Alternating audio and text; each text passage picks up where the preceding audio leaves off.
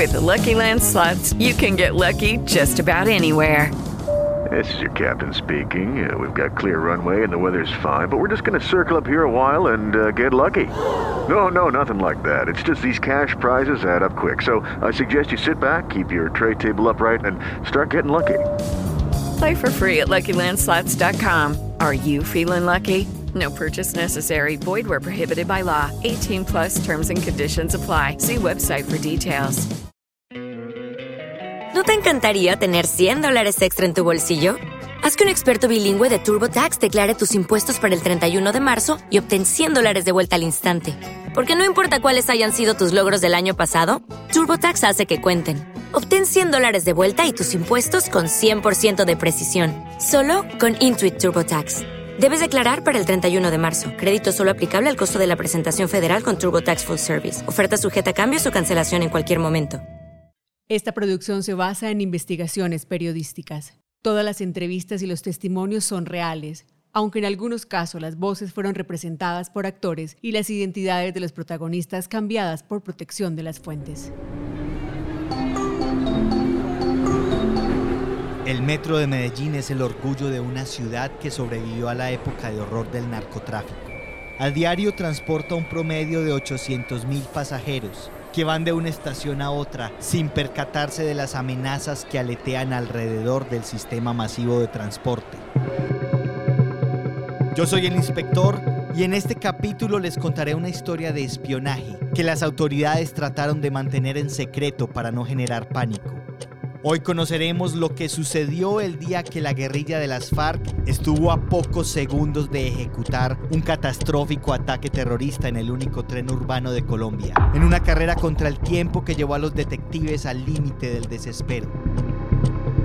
Esto es Revelaciones del Bajo Mundo, el podcast del colombiano. Bienvenidos. La misión terrorista contra el metro de Medellín.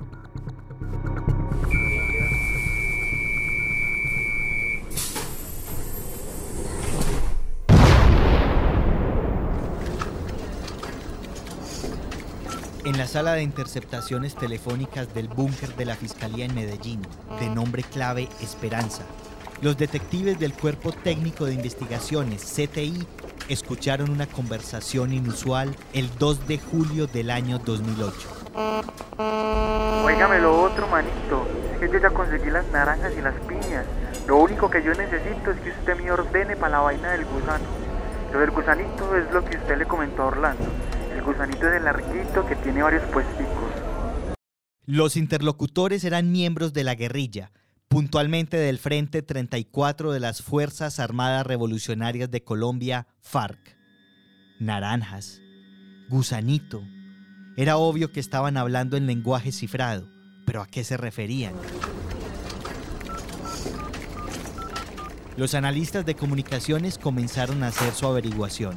Revisaron en el archivo conversaciones antiguas de ese grupo subversivo para ver si mencionaban las mismas palabras. Así supieron que naranjas y piñas eran la denominación que los rebeldes le daban a las granadas de fragmentación, pero no había grabaciones en las que mencionaran gusanos o algo parecido. Así que los detectives estudiaron el área de operaciones del Frente 34. El grupo tenía su base en las regiones del suroeste y Urabá en el departamento de Antioquia. Se dedicaba al secuestro, el narcotráfico, la extorsión y el terrorismo. En su profusa lista de crímenes estaba el recordado secuestro del gobernador Guillermo Gaviria Correa, cometido el 21 de abril de 2002. El político fue raptado en el municipio de Caicedo cuando participaba en una marcha por la no violencia, junto a su asesor de paz Gilberto Echeverry Mejía. Un enviado de la guerrilla le dijo que sus comandantes querían conversar con él, y Gaviria creyó en su buena fe. Jóvenes, muchas gracias a todos por todo lo que han hecho, por acompañarnos. No, yo, yo creo que sí, con ayuda de Dios. Los funcionarios fueron llevados a un campamento junto a ocho militares que también estaban secuestrados en la selva del municipio de Urrao. El 5 de mayo de 2003, el ejército ejecutó una operación de rescate y la respuesta de los insurgentes fue masacrar al gobernador y los demás cautivos. Ahora parecía que el Frente 34 planeaba causarle más dolor a Antioquia. Pero ¿cómo y en cuál lugar? Los investigadores de la Sala Esperanza revisaron los apuntes de inteligencia sobre el modus operandi de la facción. Desde Urrao desplegaban su red de milicias en dos direcciones, al occidente hacia el vecino departamento de Chocó y al oriente rumbo a la ciudad de Medellín, donde además se había originado la llamada. yo ya conseguí las naranjas y las piñas. ¿En cuál de estos sectores podría ser el ataque? Fue entonces cuando uno de los investigadores tuvo una súbita epifanía. El gusanito larguito que tiene varios puesticos no podía ser otra cosa que el metro de Medellín. Los terroristas iban a atacarlo a punta de granadas.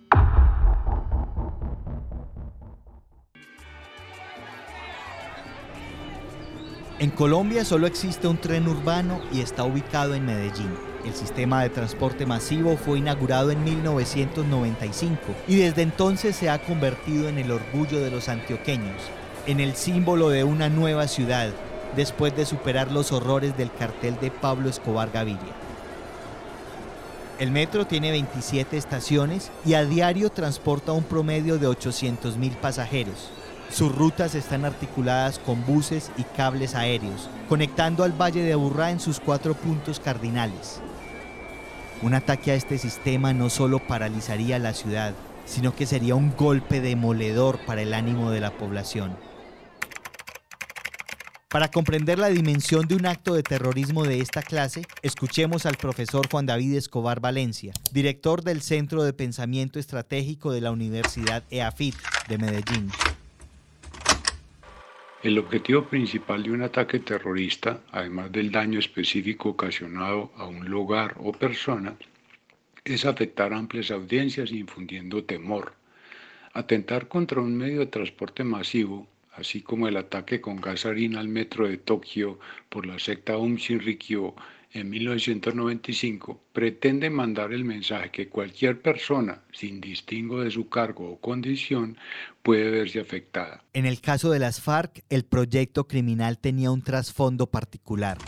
Pero cuando el ataque terrorista lo ejecuta una guerrilla comunista como las FARC, hay un factor adicional. Las revoluciones comunistas se diseñan con la búsqueda de que las poblaciones se empobrezcan y sientan que el modelo en el que viven no ofrece alternativas positivas de vida ni existe esperanza alguna de mejoría. El metro de Medellín es un fruto de uno de los pocos aciertos de planeación urbana de esta ciudad que décadas atrás había destinado al corredor del río como un futuro eje articulador y logístico de la ciudad y al mismo tiempo es un factor determinante para las posteriores decisiones de desarrollo urbanístico y económico de la ciudad porque no puede dudarse su impacto.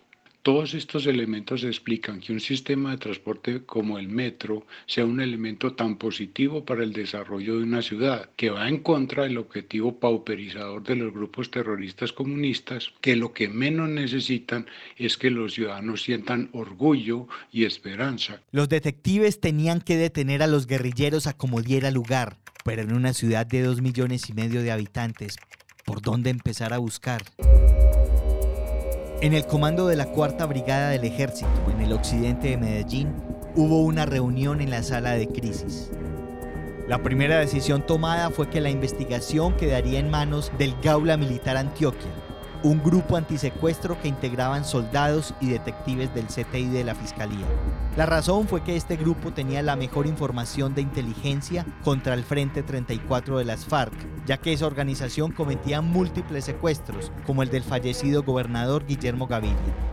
Uno de los líderes del equipo era el capitán Gerardo Ramírez Blanco, subcomandante del Gaula. Otra de las decisiones, según me contaron fuentes cercanas al caso, fue concentrar toda la vigilancia y la capacidad operativa en los tres jefes del Frente 34. Ancísar García Ospina, alias Pedro Baracutado, José Ignacio Sánchez Ramírez, apodado Melkin, y Guillermo Úsuga Graciano, más conocido como Tío Pacho. Alguno de ellos tendría que dar pistas del atentado en sus comunicaciones. El otro aspecto que discutieron fue, de ocurrir el ataque terrorista, ¿En qué parte del metro sería? ¿En la sede de los talleres en el municipio de Bello? ¿O en alguna columna del viaducto aéreo para derribar el tren con sus vagones? ¿O tal vez en alguna de las 27 estaciones? ¿Pero cuál? Algunos analistas recordaron que el Frente 34 tenía milicianos infiltrados en la Universidad de Antioquia y el Politécnico Jaime Izaza. Ambos claustros académicos estaban al costado de las estaciones Universidad y Poblado respectivamente. Y la verdad es que no tenían ninguna certeza. El 12 de julio de 2008 hubo una luz de esperanza. En el municipio de Arboletes, la policía capturó a Tío Pacho, por cuya detención había una recompensa de 500 millones de pesos. El guerrillero manejaba las finanzas del frente y era quien ordenaba los secuestros. La operación fue celebrada por el presidente del momento, Álvaro Uribe Vélez. Quiero agradecer a los informantes que con su resuelta decisión de contribuir al éxito de la seguridad democrática permitieron con sus informes a la fuerza pública, adelantar este operativo. Los investigadores del Gaula Militar lo interrogaron sobre el plan de atentado contra el metro, pero tío Pacho negó todo conocimiento de esa situación. Claro, era un hombre curtido en la guerra, con más de 20 años en las filas insurgentes. Estaba entrenado para guardar silencio. Su captura despertó el rencor en los camaradas del Frente 34. En la sala Esperanza, en el búnker de la fiscalía, los detectives interceptaron otra comunicación entre los cabecillas de la organización, Pedro Aracutado y Melkin. Hay que poner a a Uribe, hermano. Pongamos a revoletear con lo del gusanito y volteemos esta huevonada, hermano.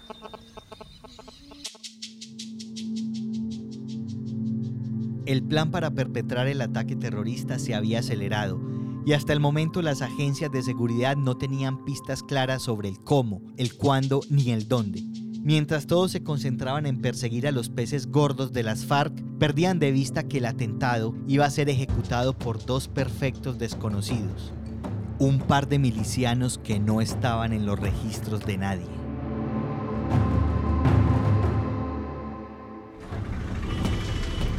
El 5 de julio de 2008, tres días después de la primera interceptación telefónica, un muchacho de 21 años se hospedó en el Hotel Canadá en el centro de Medellín. En la recepción se presentó como Wilfer Orlando Muñoz Mazo. Dijo que provenía de un pueblo y que había llegado a la ciudad buscando empleo. Pero ese no era su nombre real. Se llamaba Jesús María Restrepo Borja. Su alias era Elkin y su verdadero trabajo era seguir las órdenes de la guerrilla. Le asignaron la habitación 206, donde recibía visitas frecuentes de una mujer mayor que él. María Teresa Osorio Montoya tenía 43 años y a los empleados del hotel les decía que trabajaba como peluquera en el vecino municipio de Bello. Pocos sabían que en el bajo mundo era conocida como Yasmín, una curtida miliciana del Frente 34. Esta pareja tenía la macabra misión de detonar los explosivos en el metro. Durante varios días se dedicaron a hacer recorridos por el sistema de transporte, identificando los puntos de ataque y las posibles rutas de escape, mientras las agencias de inteligencia estaban ocupadas persiguiendo a sus jefes.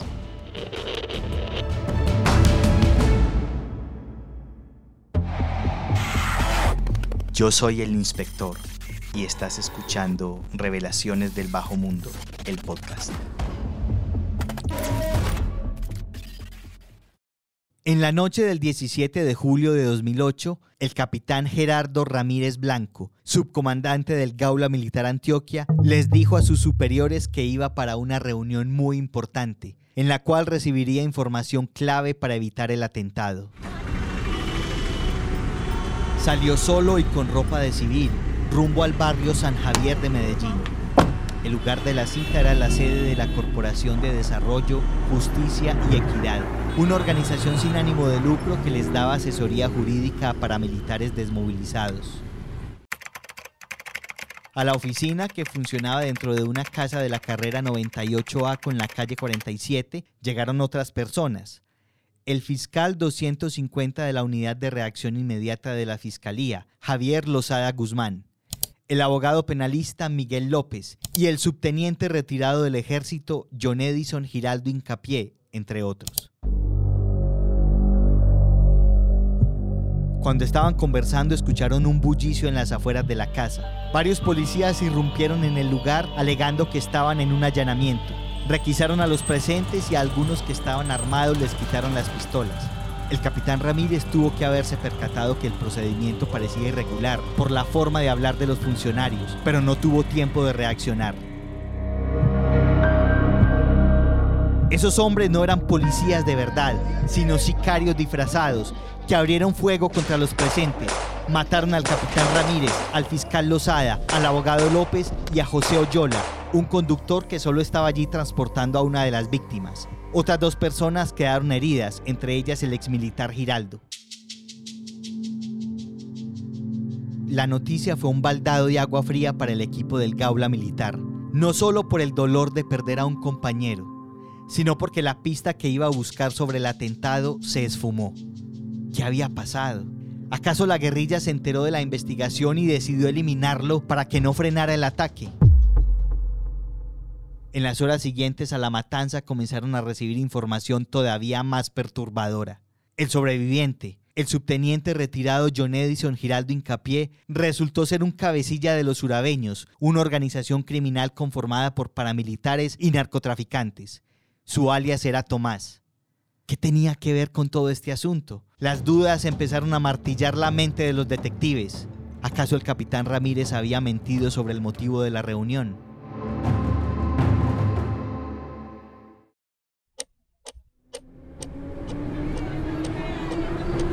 El desánimo era generalizado en las agencias de seguridad que sabían del inminente atentado. El tiempo corría en su contra. Lo único que podían hacer era fortalecer los esquemas de vigilancia en los puntos críticos del metro, pero con una longitud de 34.5 kilómetros que atravesaban seis municipios, era imposible proteger todos los puntos de acceso. ¿Cuál de los 800.000 pasajeros que lo usaban a diario llevaría las granadas? En la tarde del 18 de julio de 2008, un día después de la masacre en el barrio San Javier, llegó un informante a las oficinas del Gaula Militar Antioquia como caído del cielo. Era un desertor de la guerrilla de las FARC. Les contó a los agentes que el atentado contra el metro sería esa misma tarde y que lo ejecutarían dos milicianos conocidos como Elkin y Yasmín. No había tiempo que perder. De inmediato se organizó un operativo y los agentes salieron rumbo a la dirección que les había entregado el informante, el Hotel Canadá, en la carrera 51 con la calle 45 en pleno centro de Medellín.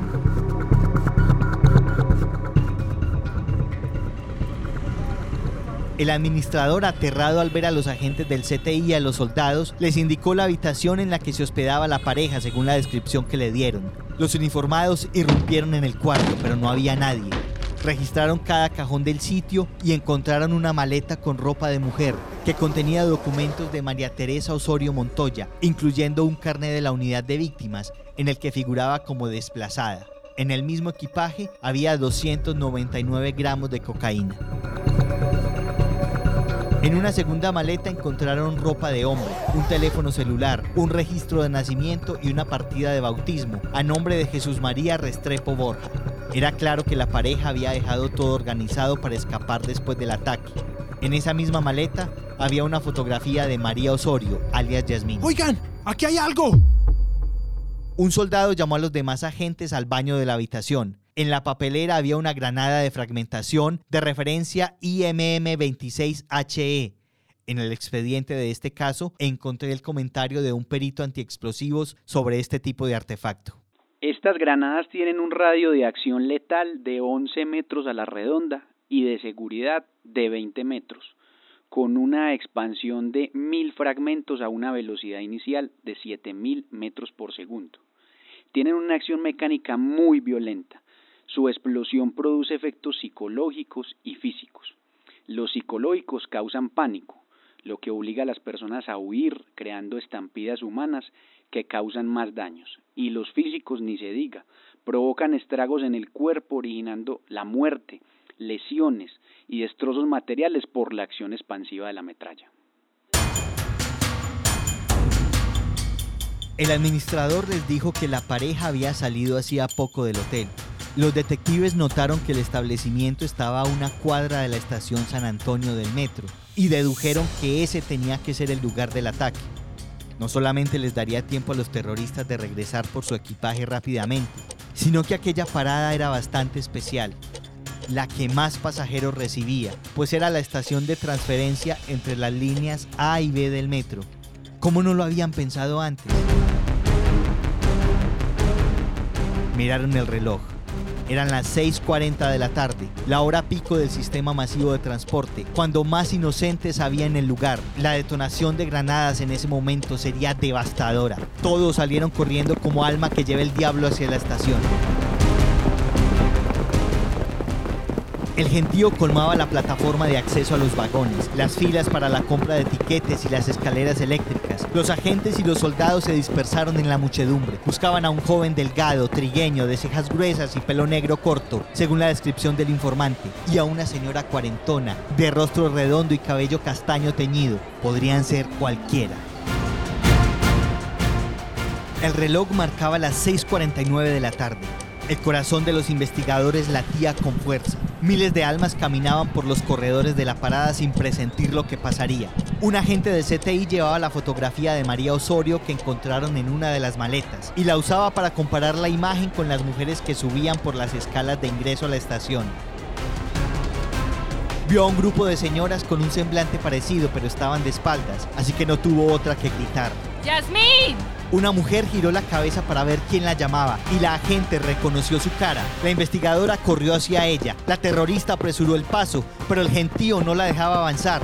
Así que abrió un bolso que llevaba, metió la mano y justo en ese momento le cayeron encima dos agentes. La agarraron de los brazos y notaron que adentro del bolso había otras dos granadas de mano y M26. En medio del forcejeo, Yasmín alzó la mirada e hizo contacto visual con alias Elkin. Así delató su posición. El joven corrió hacia la plataforma, pero fue interceptado por los soldados del Gaula. La pareja fue detenida segundos antes de ejecutar su catastrófica misión.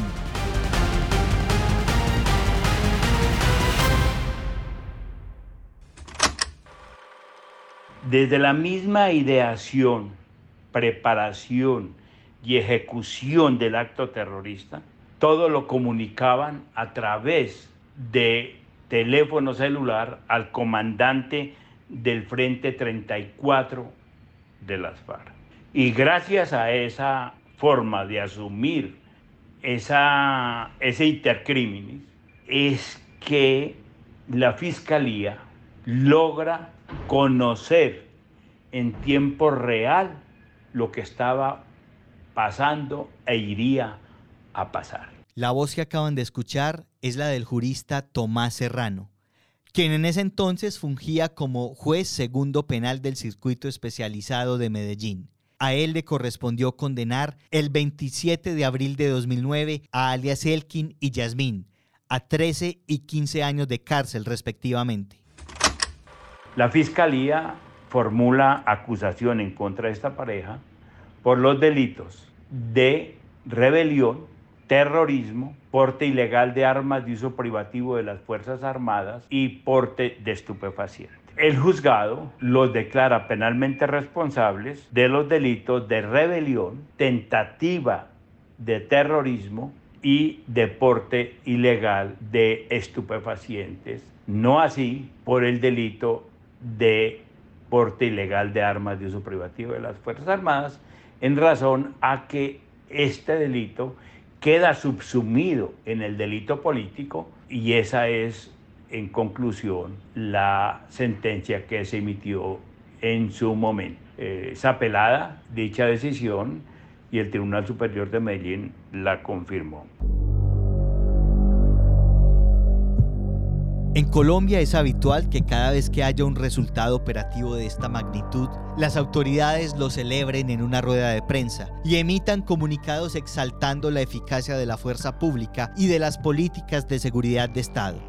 Pero en este caso hubo un absoluto silencio. La presidencia de la República, la alcaldía de Medellín, el ejército y la fiscalía se negaron a dar declaraciones sobre el tema, bajo el supuesto de no querer generar pánico en la ciudadanía. Yo en cambio creo que la sensación de seguridad no se puede construir sobre la base de la ignorancia. En la noche del atentado frustrado, mientras estaban en los calabozos de la fiscalía, a Elkin le permitieron hacer una llamada. El miliciano se reportó ante su comandante inmediato. Ah, mire, resulta que la vuelta se nos cayó. Entonces necesito que me ponga tan siquiera unos 3 milloncitos ahí en la cuenta de Tere. ¿Me hace el favor? Elkin, de parte de Elkin, que la vuelta se nos cayó, mano, yo.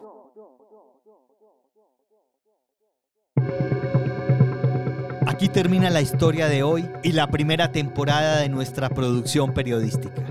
Regresaré en 2023 con nuevos capítulos sobre los crímenes más atroces de la mafia, los delincuentes más peligrosos y los secretos de las investigaciones judiciales de mayor impacto en Colombia.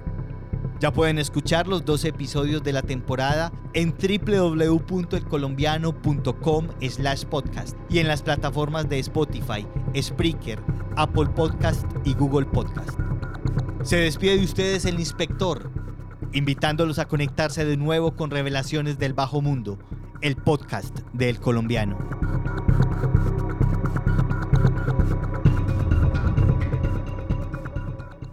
With Lucky you can get lucky just about anywhere. This is your captain speaking. Uh, we've got clear runway and the weather's fine, but we're just going to circle up here a while and uh, get lucky. No, no, nothing like that. It's just these cash prizes add up quick. So I suggest you sit back, keep your tray table upright, and start getting lucky.